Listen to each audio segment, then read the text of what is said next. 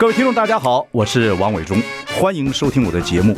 我的节目名称是那个，哎，哎，呃呃，我我说到哪里了？对对对对，我节目就叫，哎，我说到哪里了？很高兴跟大家见面。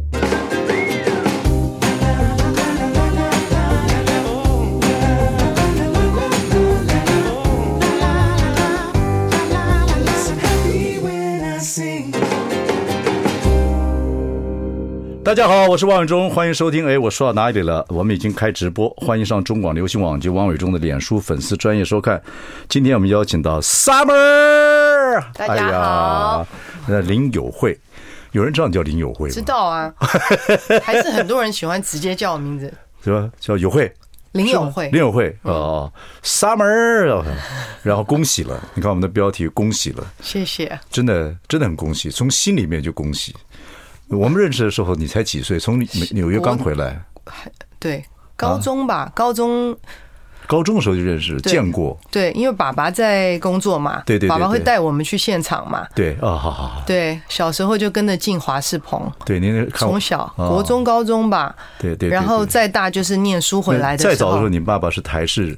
嗯，是电视街时候，我跟各位报告，那个时候节目林峰有个节目叫电视街，我退伍之后执行的节目。嗯，然后那时候就给我介绍那林光林，对，他从秀场过来的，对，说这个南部蓝宝石有一个奇才林光林，他是幕后工作人员。不不不，那那时候我们要找新的，因为我们现在综艺版有很多宝贝蛋，对，那这个呃电视界我就用赵顺阿西啊，我同学啊，就找新的宝贝蛋，就是有一个很特别奇才，他就来了，然后我根本不认识他。是秀场的一个经理，对，秀场经理就拿负责排秀的，哎，就拿着这个什么西装就来了，哎，那个王伟忠，伟忠哥呢？哎，伟忠哥，伟忠哥，会演戏了，哎，试试看吧啊！对，好可爱，他很喜欢，我觉得他喜欢表演，他很享受舞台。他以前是雷鸟合唱团的，对对不对？他呃，跟我妈妈认识就是在好像以前听他们讲是在美军俱乐部唱歌的时候认识，对对对，我妈妈是唱歌的，我爸是弹琴的，对对对。你爸就追你妈？对，你妈讲他们的爱情故事。好，好，我我妈妈据我妈的说法，我爸那时候很火，就是女生都很喜欢他。真的假的？真的。不，因为你爸会有才华嘛？对，爸那时候很瘦，钢琴弹得好，他两个大梨窝。对，然后他是精通各种乐器，嗯，他没有学过，但是他也是鼓啊、吉他、keyboard 啊，什么都会，又会唱。对，就是在那个时候还蛮。蛮讨喜的。我看他的时候，他已经是个球了了。对，小球啊。对，但他以前真的好瘦好瘦。我看我我爸妈结婚的时候，而且他们两个生我的时候才二十一。谁二十一？你妈？他们两个，他们俩同年。真的？嗯，我爸妈同年。对，林光林两个大梨窝、酒窝，你有吗？你们家没有？我弟弟有。我弟弟长得跟我爸一模一样啊，复刻版。他弟弟后来也在我们公司工作，小胖子一个，现在做做这个演唱会导演，做很好啊。然后这个姐弟在一个公司，你爸爸一定很开心，很开心。他是说我妈这一辈子唯一做的对的事跟好的事，就是生了两个他很满意的小孩。喜欢这个行业，而且做的不错，嗯，对不对？然后你等于是在娱乐圈长大嘛，你妈也是，我们两个都是，全家都是，对对对对对对。所以你们在娱乐圈，你爸妈完全是赞成的。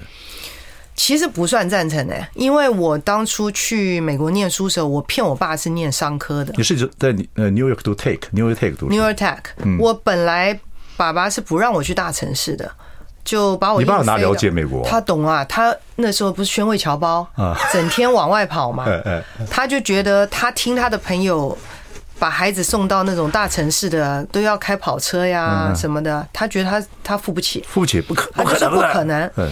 然后我跟我妈两个就计划很久，最后申请到一个 Kansas，我大学是在 Kansas，硕士才在 New York Tech。然后他在 Kansas 参加了我的毕业典礼以后，他才知道我念的是 Communication。他整个傻眼了。但是也因为我在那边念的还不错，系主任都跟他碰面，本来还希望我留在。那个学校继续念 master 嘛，然后我就跟我爸撒娇了，我就说：“爸爸，我既然已经都念这一行了，我应该去大城市走走。我硕士可不可以？嗯，去纽约。我爸喝醉了嘛，我毕业典礼，嗯，好好好，我就跑跑去那边念硕士了。你硕士都是哪读什么？也是 communication，也是 communication。OK OK OK。对，然后是电影，就是有就是 communication 底下不是又可以分支了吗？那时候就多念了电影跟 art therapy。嗯嗯嗯嗯。然后你回到台湾到我们公司来的时候，是第一份工作吗？第一份工作。第一份工作。嗯。OK。第一份工作。哇，我要跟各位讲一下，Summer 那时候从国外读书回来工作的状况，不说话，不哈拉，就是闷着头做事。哎，我就是闷头做事。我很乖。就，然后因为我很紧张。我们的中医大姐葛福红葛葛姐，你做她特助哇？那后来后来前面做很多，开始做执行制助理，对对，很多事情。那时候我们刚也是不是刚创 TVBS，我也忘了。对，其实那时候的梦想就是在美美国念书的时候。梦想的工作就是 TVBS，对，就是我们创的，对，九三年我们创的 TVBS，大家，对对对，我们就想回来过这个，因为那个时候是 Cable 刚刚起来的时候嘛，对对对对，刚刚起来的时候，所以你的梦想就是想说的，那爸爸就一直希望我进华视啊，嗯，爸爸那时候就是希望能进电视台了，啊，对，但是因为新的是 Cable 嘛，对，你就想去一个新的环境，嗯，然后就自己生自己，我是自己。送履历表，嗯，没没找到我，嗯，然后爸爸把我安排到东森，嗯，然后其实我才进去第一个月，我收到 TVBS 的通知叫我去应征，嗯嗯嗯，我就应征了，嗯，应征进来以后，你们才知道的，对对对对对，我是自己应征进去的，我去节目部应征的，好像才知道这个是林光林的女儿，后来才知道的，对对对，我做事真的很能干。闷着头做事，后来做了葛小姐的特别特别助理，对秘书，你才知道这个工这个行业没有日夜，就，没有日夜啊，二十四小时没有假日，一直都是这样的，到现在还是。我觉得，但我觉得可能也也喜欢，不然也早就受不了了。我自己很习惯。你小时候跟着你爸妈是后来。你妈就不唱了，对不对？我妈不唱，但我妈一直在秀场帮助爸爸，因为我妈是服装设计科出身的，所以我爸只要安排那些主秀的秀服，嗯，我妈会画，嗯，然后去找裁缝师做嘛。那个年代都是做秀场的衣服都要用画的，我记得我妈妈是用画的，我妈妈很有这个美感，天分，我妈美感很好，天分，嗯，OK。然后呢，你爸爸在后来在秀场秀场做经理嘛？对，他就是安排秀。对，然后你多小时候在秀场？哇，我很小啊。我小学的时候就敢上台了。以前在高雄蓝宝石跟喜相逢，是不是？喜相逢，喜相逢是在台北啊？那忘了。迪斯角是在台北了。对，爸爸那时候在高雄的时候，只要那个 ending 的那种大秀啊，需要那种 sakura 上台，嗯，就是配合搭腔或者送花，我一定是坐在观众席 stand by 的那个。嗯，就从小就爸爸叫我干嘛我就干嘛，我也没有不好意思。嗯。就那个时候才小学，嗯嗯，小学三年级嘛。秀场基本上是来来说说黑白两道啊，艺人也多啊，乒乓乓跑来跑去啊。你那时候的感觉是怎么样？对秀场就就不懂啊，就习惯啊。我那时候真的以为每个人家里都长这样，就是满屋子兄弟。然后我是真的那个年代啊，现在当然不可能了。小时候真的是觉得好像枪是家里必备的 东西，上厕所会掉把掉出来。对，这其实蛮可怕的，但。我不知道哎，我不知道。可是你爸爸是一个人缘极好的人，对，他也不是黑道，不是，他完全可以跟大家这样子。他就是跟什么人都是好朋友，对对对。他到现在也是，我觉得我爸搞搞不清楚状况，有时候分不清楚谁是兄弟，谁是做。他当然知道，但他不会觉得今天。这些事情与他有关，因为他不 involve 嘛。可是你爸爸也是被武士刀砍过，砍过。他是左手右手？他大腿，大腿。呃，他在晚上呃秀场倒秀的时候，兄弟上去砍嘛，所以大腿被砍了一个，砍到大动脉送急诊嘛。对对对对。然后就是因为有点搓溜嘛。对，后来为什么我家里会看到这些？兄弟，就是因为爸爸被砍了以后，爸爸被背着上班，嗯，爸爸是被背着上继续排秀，哎，继续排秀。然后我跟弟弟那时候很小，是被兄弟带着上学，嗯，怕被出事儿，嗯，对，所以我们小时候可能太小了，不懂，嗯，就是那样环境。我那时候真的，我三年级才回台北，所以那就一二年级啊，嗯嗯嗯嗯，那弟弟才幼稚园呢，嗯嗯嗯嗯，对，真的很小。可是这么小看这样的事情，长大之后还是对这行业有兴趣。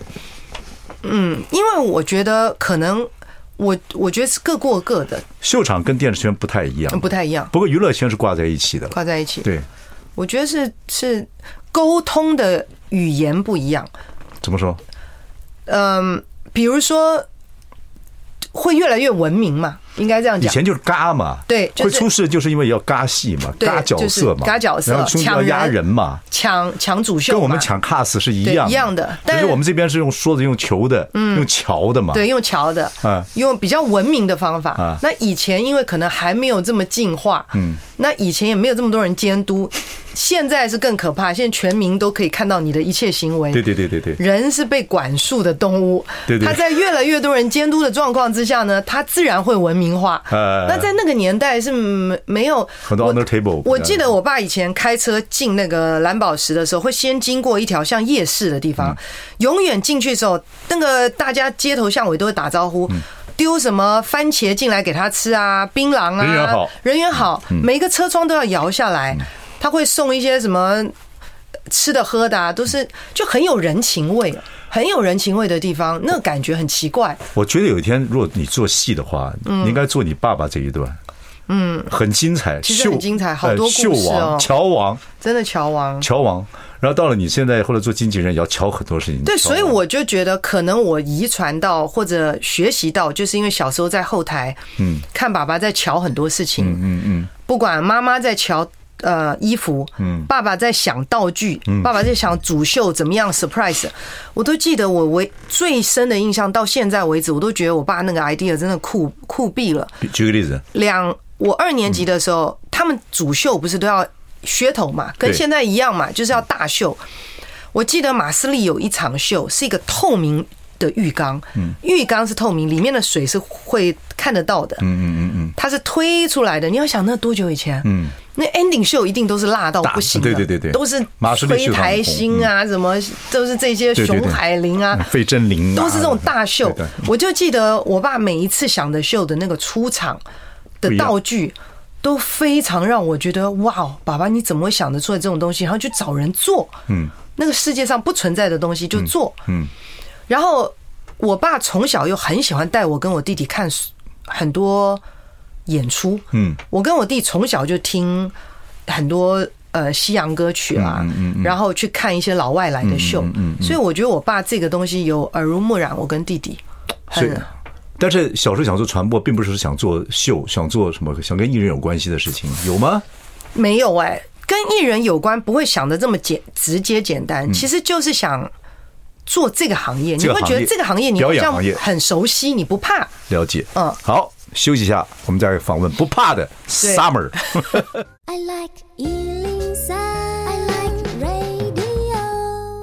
大家好，我是王永忠，欢迎收听。哎，我说到哪里了？我们邀请到去年最浪漫的故事，Summer。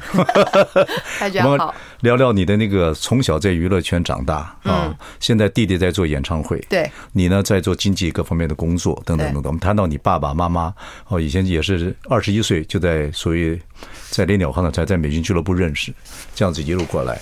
你爸爸。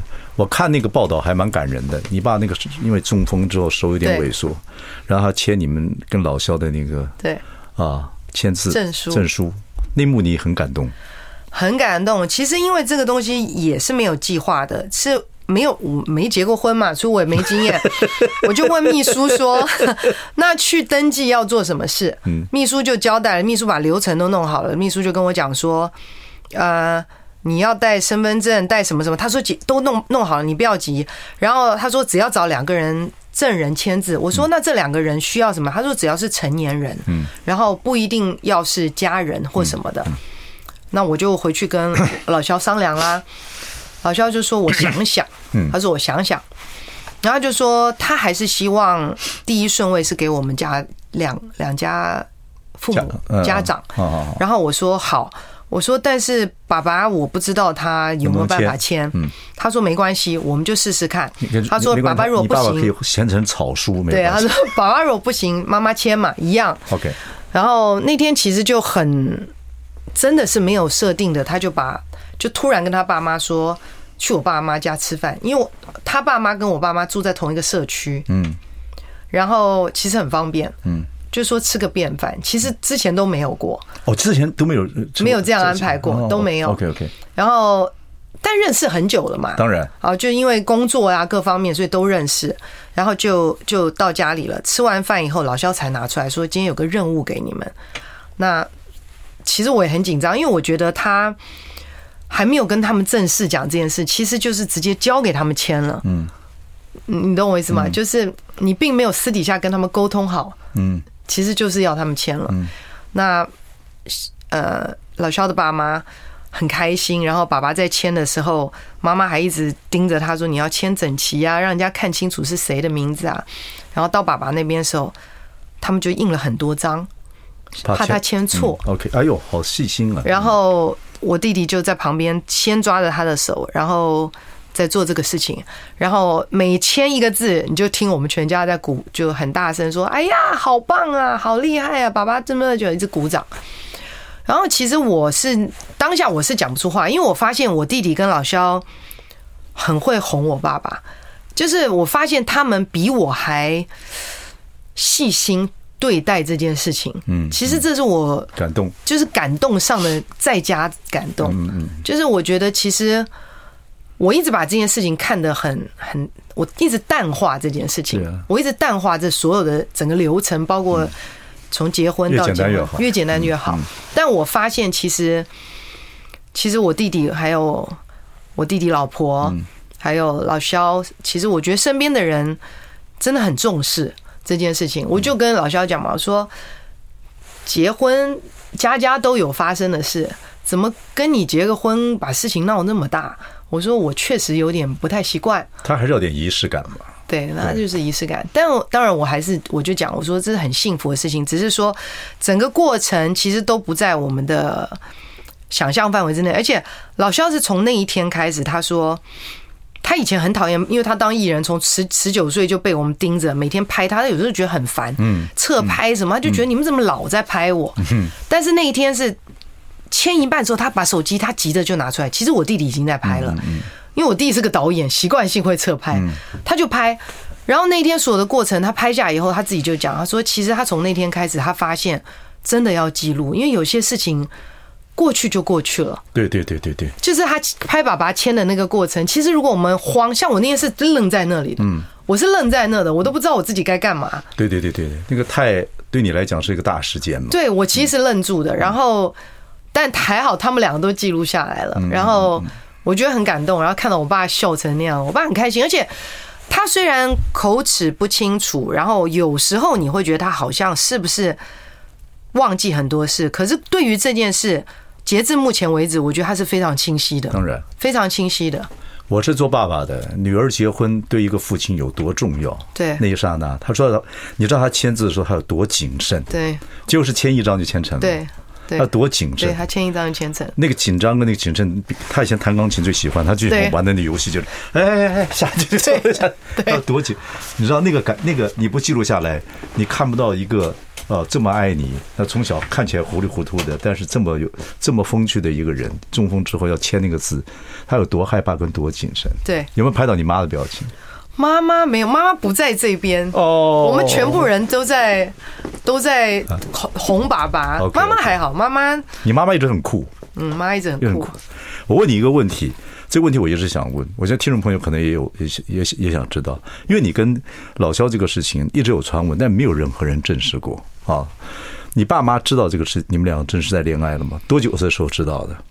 应该是说十三年来的十三十三四年来，十几年来应该只有我家人比较知道，但我们不是正式交代，就是没有说我们我们俩在一起了，我们俩从来 叫太久了，都没有讲过这个话。OK，只是他会到我家吃饭。那因为因为是这样的，我爸在还没有生病前，不是以前有个。Piano bar 嘛，嗯嗯，对，所以我以前就算在葛姐那边上班的时候，比如说我带 F 四，嗯，孝天他们也都跟我爸爸妈妈很好，嗯，都会到我家吃饭，就是我们的互动一直都很亲切。爸爸都会跟我的艺人或者我的工作人员都很好，嗯，演唱会他也都会在，嗯嗯，所以我爸跟我妈对于我跟这些人的情感很好，其实是很熟很熟悉的，但是。我觉得他们是我父母，应该是知道的，只是没有不敢问。我爸妈对我是很，因为你做的很好嘛，你也他们不太敢问我。为什么？大女儿比较比较不要不要问我，不要问我这些事。呃，工作我工作我我很奇怪，我是我们整个 family 的 leader leader，从小就是。从小就是看得出来，嗯，整个 family whole family 远亲都知道什么。他我们家里都有一句话是问姐姐，对，这是顶梁柱嘛。我看你弟对你那状态就知道，就是家里那顶梁柱。然后然后你又能干，说实在也能干，从小就能干。因为我我比较不会情绪勒索所有的家人。我们讲回来，他们两个知道但不敢问，不敢问。到什么时候才去说你们要不要？没有就宣布他们，我觉得他们一副就是呃。理所当然，但是奶奶啦、姑姑啦就很兴奋呐，就说啊，真的吗，姐姐？哦，连家人都这样子啊？对，哇，那因为我们没有刻意讲啊，没有刻意讲。可是你的朋友那些大家，我朋友当然不知道。对呀，对呀，过去十几年是没有的。我们我从从从星光大道，你带他来，二零零七年开始，一直到你们结婚到我们家在吃饭，我也我小慧问我，我也搞不清楚。我 我这老狐狸，没有，因为我们两个一直很保持那个公私分明的状况，尽量啦。对，其实有时候我都自己觉得有点太明显了，尤其这其实这几年老肖会刻意的开始让，不就没有那么隐藏了。OK，对，好，马上回来。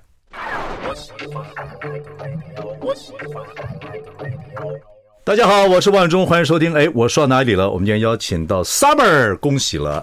你说你爸爸现在很喜欢谈到四十年前的事情，我要谈到二零零七年星光大道的事情啊。老肖来，你带他来比赛，来踢馆吗？不是，哎，他是踢完馆以后，对，我在电视上看到他。哦，那是找到他的。对啊，找的真快啊。嗯，你不是带他来踢馆的？不是，我不认识他。小张就跟我讲说，呃，这个很厉害，我看出是很厉害。哦，后来你们才你在他是你们海选海来的，对。然后呢，我们在电视上看到，看到他以后呢，不知道该怎么找，嗯，我就问桃子，嗯，桃子就说我没有他的电话，但是我我有看到我的我的化妆师叶小金有留他电话，我就打给了小金，嗯，然后我就跟小金讲说，你帮我问问他愿不愿意。跟我通话，嗯，因为我不不想这么没礼貌就打去给对方，嗯嗯，然后我说如果可以的话，我想跟他联络，嗯，所以就后来就约他了，嗯，那约他的那个同时，我知道大概呃整个台湾的经纪人都都约他了，因为我们都是做节目的人，我们都不会去注意这个经济的问题，反正我们有个约，因为那个年代就是都就做节目嘛，对，那时候就杨宗纬跟他打的时候，对，那他就很特别，他这个特别呢不是传统型的艺人，对。哦，然后就跟你们认识了，然后就这样子，就一路这样子发展下来。嗯，还好有带他，是个怪人嘛。嗯，你看那么 fast 这个人，他他无穷的潜力，不管是音乐也好，也会打篮球，他什么都很厉害。对啊，我动静皆宜。然后安静起来又安静的诗人一样。对他怪咖，怪咖。那我们这我我说下次有机会再聊聊这个怪咖。好。可是你们两个就这样一直工作，一直当时他有你的带领，他各方面他当然很红。我就刚才很怀疑那个其他的就工作方面跟他的成就跟你们的互相努力，很多都是人都知道。说那爱苗什么时候开始烧起来？那个就突然，其实一定突然有一天，经纪人跟跟艺人有一个那个很微妙那个地方，怎么我好奇了？这可以讲都结婚了？不是我，其实没有，我不是一个太太太浪漫的人。我真的不是，就是他，他是不是？他是吧？我觉得他会做这样的事情，他就是。但是在过去十几年，其实也没有，我们两个没有，从来没过过节。比如说，我们两个，呃，今年刚结婚，情人节那天我们也不会特别要过的。我们从来没有一起什么吃个饭啊，过节都没有。就是我们的生活真的日常到你们不会想象这么日常。我我我了解。所以我我老婆也会这样跟我讲，你不要过得太太日常啊，情人节该干嘛就干嘛。就我们完全没有哎。哎，那也不可能是在去年的你生日的时候，六月二十七号那一天突然告诉你说，哎，我跟你求婚了，你们才爱苗才起来吧？不可能吧？嗯，呃，我觉得这个当当然是在从朝夕相处之中嗯发生的，然后等到他正式跟我聊这个事情的时候，其实表白表白，然后谈正式谈这个事情的时候，其实也也真的三十了。其实是没有几年前，当然我们就是四五六四五年前，对，就是这样子。然后他跟我聊的原因是他可能自己也认为自己三十岁的一个门槛，嗯，他想要，因为他以前常访问说他希望他的结婚年龄是三十岁，啊，他这么讲，他他有这么说过。然后，但是因为我拒绝掉了，我跟他讲，我觉得，呃，不想影响他的事业。你也是这样想？这个想法很传统啊，就是经纪人不希望。不是，因为我觉得，如果我们的相处是没有任何的 bug，而且全世界都不知道，我们反而相处的很轻松。就是我们不需要为别人有个仪式或怎么样，对，我们就很轻松，我们的相处非常轻松。嗯，然后我就跟他讲，我觉得没有什么必要。所以其实在这从三十岁以后的。我觉得每一年他都跟我提过一次，嗯，他都觉得他想要跟大家说，跟大家说。那中间又经过了疫情，我告诉他说，这个疫情大家氛围都这么的 down，我觉得不要在这个时候还宣布这个事儿。我说没这个必要，反正我每次都给他一个理由，嗯，所以这一次他是完全没有经过我的同意，就就办了这个事情。OK。因为呢，他因为你们有养狗嘛，他说你们互相叫爸爸妈妈嘛，叫那个。那他讲过一句话，他说：“妈妈，我要我知道那么这么多年有这么多的委屈，所以他一定要跟你求婚。”他你他认为你的委屈是什么？奇怪，我其实一直觉得很奇怪，他觉得我委屈，但我真没有觉得委屈。我我看起来也不像是个会委屈的人。那他说这委屈是？我觉得他认为的委屈就是我没有在台面上吧。他认为可能是不是正常的一对男女朋友？为什么要躲躲藏藏？可能是这样吧。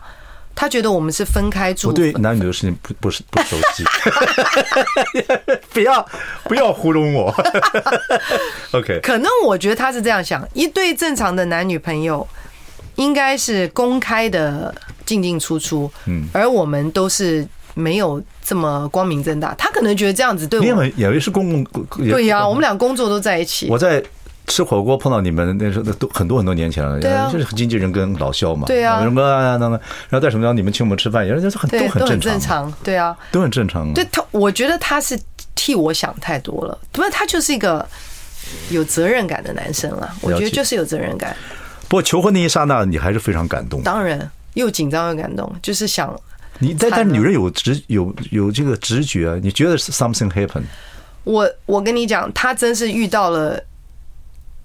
呃，天时地利，因为第一个，我那两天偏头痛发作，我我基本上每个月都会发作一次，十二点差五分，真的很严重的那一种，就是完全中耳不平衡了，然后是不能听到声音，不能看到光，很难受的。那两天我是一直在吃药，人是晃份儿的，然后我就知道我隔天要过生日，有很多朋友要来，因为是大生日。所以我压力很大，我想说明天朋友来，我又头痛，我又不能喝酒，我要怎么招呼朋友？所以那天其实我是急着赶快回家休息的。然后你看我样子就知道披头散发，我根本我要是知道有这么个局，家里有这么多人在迎接我，我好歹也捯饬一下，整理一下，对，捯饬一下，对，所以其实是真的是没有。我觉得是刚好碰到，不然平常我确实很敏感。嗯，我确实很敏感。所以要趁你偏头痛的时候。哇，真的，我那那两天是痛到。好，那真的跟你求婚那一刹那，偏头痛是不是一刹那就好了？后来当然不痛了。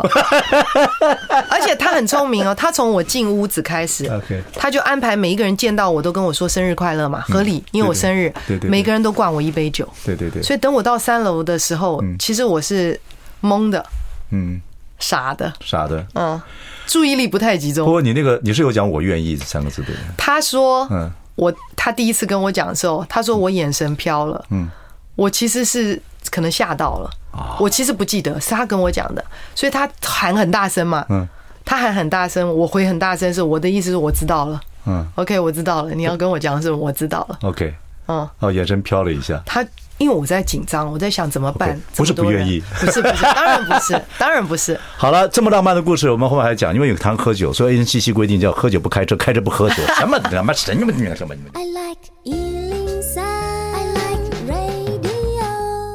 大家好，我是王伟忠，欢迎收听。哎，我说到哪里了？我们今天邀请到啊，Summer，恭喜了啊！刚才谢谢刚才给我们讲了一下这个老萧求婚的过程，十分感动人。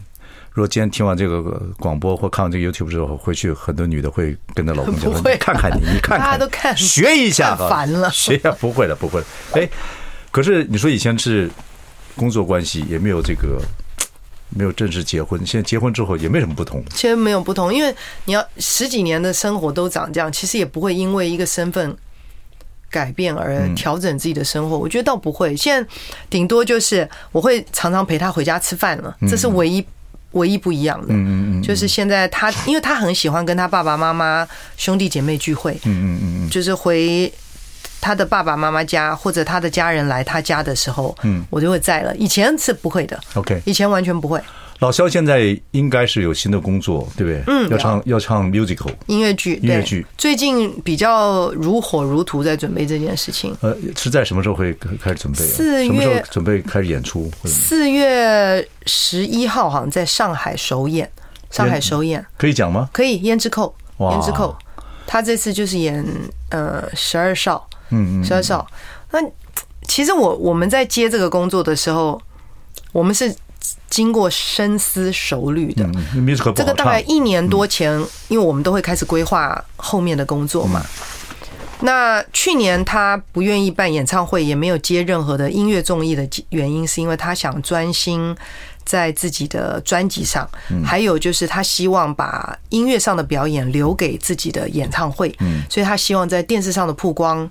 关于演出这件事情减少，嗯，所以他可能就参加，比如说跑跑的那种呃综艺类的，可能吃吃喝喝啦，这种他还他还有接，嗯。那今年我们当初这个呃上半年的规划就是接触一个不一样的工作，嗯。那嗯，其实我们最近常常在讲，与其说跨出舒适圈，不如说我跟老肖一直在寻求把自己的舒适圈。再扩大，嗯，就是让自己能够做的事情跟熟悉的事情更多。更多，因为他从呃十九岁入行到现在也三十八了，今年要三十七、三十三十七了，那不能一直是从身体里面掏东西出来，要有外在刺激，我觉得要一点东西去刺激他。嗯，虽然音乐剧，我想。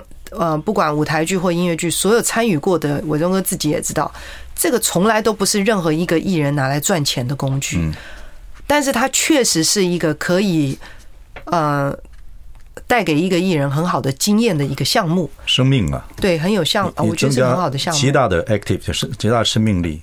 就是我这么讲，寿命跟生命不是一不一样。你寿命很长，但是生命力很弱。对。可是你这个各种不同的演出方式，会让艺人的生命力加强。对。对，他就就一直很愉快。一直丢新的柴火进去，让他可以继续 burn。好，要问你一些比较专业问题。我相信有些听众朋友或者观众朋友会去，会年轻人会觉得现在台湾网红也很多啊，什么各种艺人也很多啊等等。经纪人这个行业，你有很多心得。比如说，这经纪人是一个没有假日的嘛？嗯。经纪人基本上像你的，你带经纪人就是他家人，嗯，连家人怎么样，你做过家做过家人父亲过世了，你也要去处理，家人这个呃什么被讨债，生病了你要安排医生，对。对，讨债了你要去解决他的债务。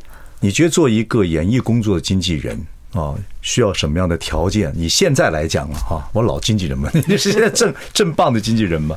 你认为应该有什么条件跟感觉？因为我觉得很多人觉得说，可是有些我也认为网红或者很多一些演员真的需要经纪人。嗯，自己闯天下真的是太多盲点，是不能自己敲锣打鼓，要一定要经纪人。对，你觉得有什么条件没有？在现现在这个时代，跟跟我们经纪人基本的逻辑，其实他就是个八角章鱼，他做的事情要很多很广。你可能下至。帮歌手订便当、绑鞋带，上到你跟所有的各种的管道能够沟通，你要用各种的语言。我常常跟我们的同事讲，对不同的人、不同的事，要用不同的言语去沟通。那刚才我们提到，就是越来越文明化这件事情。以前很多都是靠关系，嗯啊，这个秀、那个秀，这个节目、那个节目，其实呃。现代的这个社会，在各行各业的道德的，就是要求上，要求上，我觉得你好像看起来大家越来越 open 了。事实上，你应该要更小心，因为越来越多人看得到你了。这是我们东方艺人这样子，欧美不太在乎这些东西啊。对，欧美不太在乎。我不知道这是个好事还是坏事。你说对欧美人来讲，还是对我们来讲？呃，应该是说对下一代。嗯，我不知道这件事情好不好，因为对我而言，我觉得只要作为一个公众人物，尤其你你有话语权的时候，你应该对社会跟下一代是有有责任的。嗯，这是我到现在还是坚很坚持的。可另外一个讲法就是，艺术其实是是上天下地的，是越自由越好。但是自由的状况之下，就很像讲，很多人讲说要做自己，嗯，要自由。但做自己跟自由的范畴太广，嗯，做自己跟自由的逻辑，我觉得最起码要在不伤害别人的状况之下，嗯，不然有的人会觉得这就是我的艺术，这是我的幽默。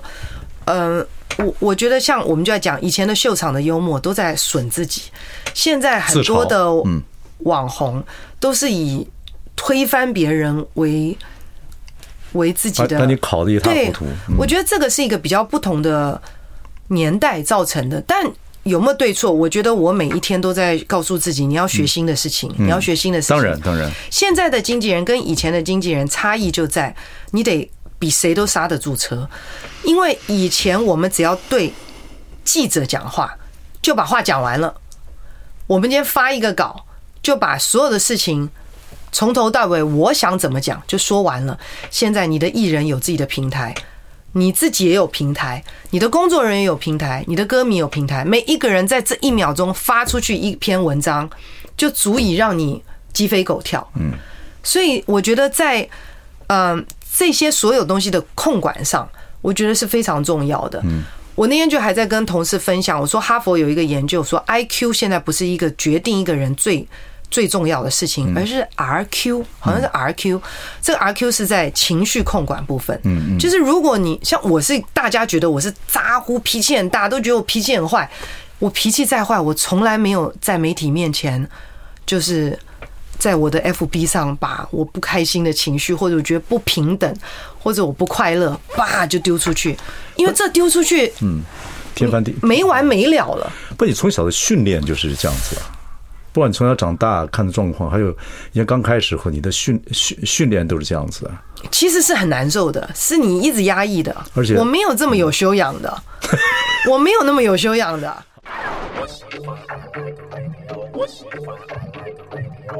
大家好，我是王伟忠，欢迎收听。哎，我说到哪里了？我们邀请到 Summer 啊，恭喜了 Summer。我们谈了你。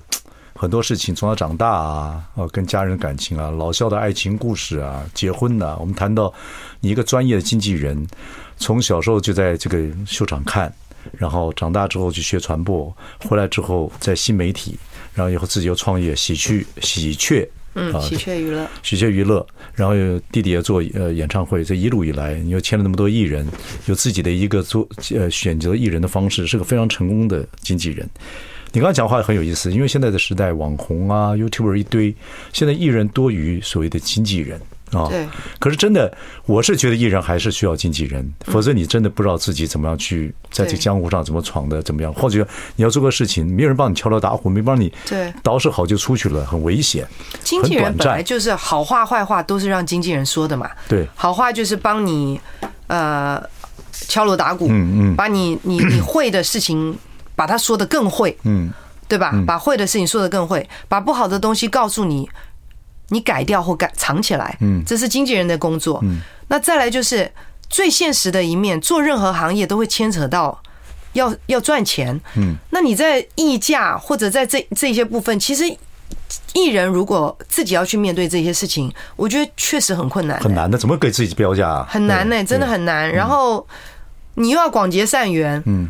然后，但是你在，嗯，荧光幕前你是一个样子，但你你在谈事情的时候，你不能一直保持那个状态。比如说笑脸迎人，然后跟人家议价，你也议不了。我觉得很多东西确实还是需要有一个人扮演这样的角色去做。我觉得现在有个状况啊，如果听众朋友有些，我觉得经纪人是个好的工作，可是呢，真的现在很多人自己网红就自己找个助理，就自己对。自己去决定很多事情，其实这个生命会减减短。对，那你真的要找一个朋友，真的做你的经纪人，真的要完全相信他。对，等等等等，要不然你真的像网红的自己找，或者是很多艺人，或者去自己找个助理就闯江湖了。对，然后没有个人给他意见，不专业。你有句话讲很好，你是说做一个经纪人，自己要是个理性的观众。对。那比如说你跟老肖，你们之间会有 debate 吗？哈，会。对，有时候也会对这件事情坚持跟吵架吗？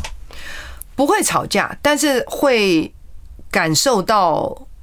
不愉快，嗯，这个不愉快是还好，是我们两个都有刹车机制，因为有爱情做基础。这 倒这倒，我觉得我一直我一直跟艺人都有一个这样的距离。默契，就是我会让他们知道，呃，全家可能。唯一不会说好听话的人会是我，嗯，但我不会在大家面前说他们的，嗯，那当然，我一定是关起门来跟艺人单独沟通。啊，这就是为什么很多艺人离开我的原因，因为我觉得他公开骂他，他会很尴尬，但是他在台上的时候，我会给他鼓励，但是我会告诉他怎么怎么怎么会更好，嗯，但我有一次小雨就跟我讲，他说：“姐姐，你站在台下看我们彩排的时候。”就是我 even 戴着口罩，他说他都知道好还不好。他说我的眼神很可怕。还有旁边那个气。对，他说会，他会怕，就是不好。老肖也讲过，他说你不要这样看着我。嗯。他说又怎么了？他会问我又怎么？因为不对的东西，他就看我是没有效益的。对。我跟 Summer 最好玩，就是我们做《声林大声林之王》的时候，两个就看着 monitor，我们品足论足，讲每个人的音啊，然后讲每个人的表演呢、啊。衣服也讨论，什么都。那个真的就是就是很好有趣的经纪人，他那个是个好节目，对，就就看我们两个人讲那个，就很好玩。那好该直播哟，就好精彩啊！都对了，就是什么地方对了，对对对对，那那很有意思。不过说起来，经纪人实在是不好做，嗯，哦，要瞧事情，还有要有专业精精神，还要有美感，对，而且要有情绪，对，情绪要收起来，对？这收情绪就你讲的，面对这个艺人，有时候他就是真的就是艺人还是不一样嘛，对，跟我们就还是异于常人，对。那碰到这种状况的时候，你又要藏自己的情绪，对，这这这个，可是你喜欢做。你喜欢发掘人才？我很我很享受这个工作，哎，我我没有一天后悔过我做这个工作，而且我一直觉得，我以为这件事情应该大家都会很喜欢，然后很容易接受，嗯，所以但我这几年我就发现，我每一次都把我认为的事情太理所当然的认为，比如说我认为，哎，你们应该会发现这件事情，发现那件事情，后来我才知道。其实确实不容易，嗯，确实不容易。就是你的精神必须很分裂的状态，你一下子要在经纪人，有时候要带观众的问题，然后有时候你要假设你是艺人，有时候你要假设你是客户，嗯，就是我们永远都在换位思考，嗯，而且一直在换。而对，而且你要你说实在，你要一直陪着艺人嘛，因为有太多情绪，你几乎都要像个妈妈一样。对对，所以我觉得做艺人其实不能够完全像我们这种老老爷们儿，真的不行。所以我们就开进公司都要很多。都是要找很多女孩子，或者是比较阴柔个性的男性，细细细心的男性。我们这种老直男很糗的，不知道怎么哈拉。不会，当年就他骂骂出来落伍了。不，真的是个性。我觉得随着时代的变化，我想最后问你一个问题，也给听众朋友想做艺人做一个参考。你喜欢就说你啦，因为每个人经纪人不一样。你喜欢的艺人是哪一种艺人？你现在来讲，或会再一点点未来。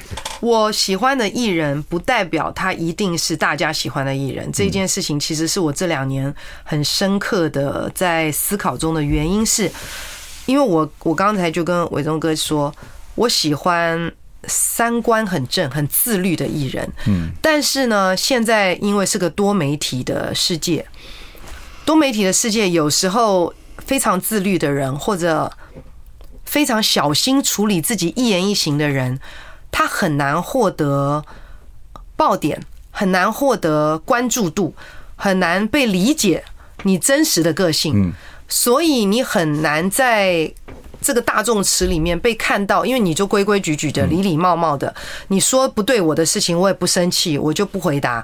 你说对我的事情，我就说好，谢谢你，谢谢你发现了。在这样的状况之下，其实。有好有不好，好的就是，嗯，他的状态一直维持在一个很稳定稳定的状态里面，你不用太担心他。那不好的就是，其实他在这个大众池里面，他很容易被淹没。所以这就是一直要我们在想，怎么样让他们的生活上面有些东西可以再突破多一点，让人家看到他的生活面。但因为我喜欢的人都是这样的人，我不是会让他们这么做，我没有不让他们这么做，是他们比我还不爱这么做。我在发发生活影片啊，发发花絮啊，说说话呀，嗯，我没有想拍，我不觉得我想做这。不，良禽择木而栖了。嗯，不管是怎么样，每一个每个人所喜欢经纪人或经纪人所喜欢艺人，如果有默契是对的话，就会到这就谈谈来。那讲回来，还是社会上有一些人想好好做这个行业，也就是说三观很正，也不想能捧爆爆点，也希望自己好好的工作。可能可能生命可以做的比较久，有可能了。对，这些艺人基本上是还是你喜欢的这样子。是是是，我还是比较喜欢。就这还是有机会做这样的艺人。当然，当然，我现在还是在签这样的艺人呢。嗯嗯嗯，不管在哪里，我我喜欢的艺人其实。很像，OK，嗯，所以各位，如果说你三观自认自己很自律，自认自己不是靠爆点，要靠很多能力啊，自己一步一步去做。才华洋溢，请找 Summer，不，Summer 现在就是就就 Summer 了啊，Summer 也不可能就就就就这样，兄弟，OK，恭喜，谢谢我，一切恭喜，谢谢谢谢谢谢大家。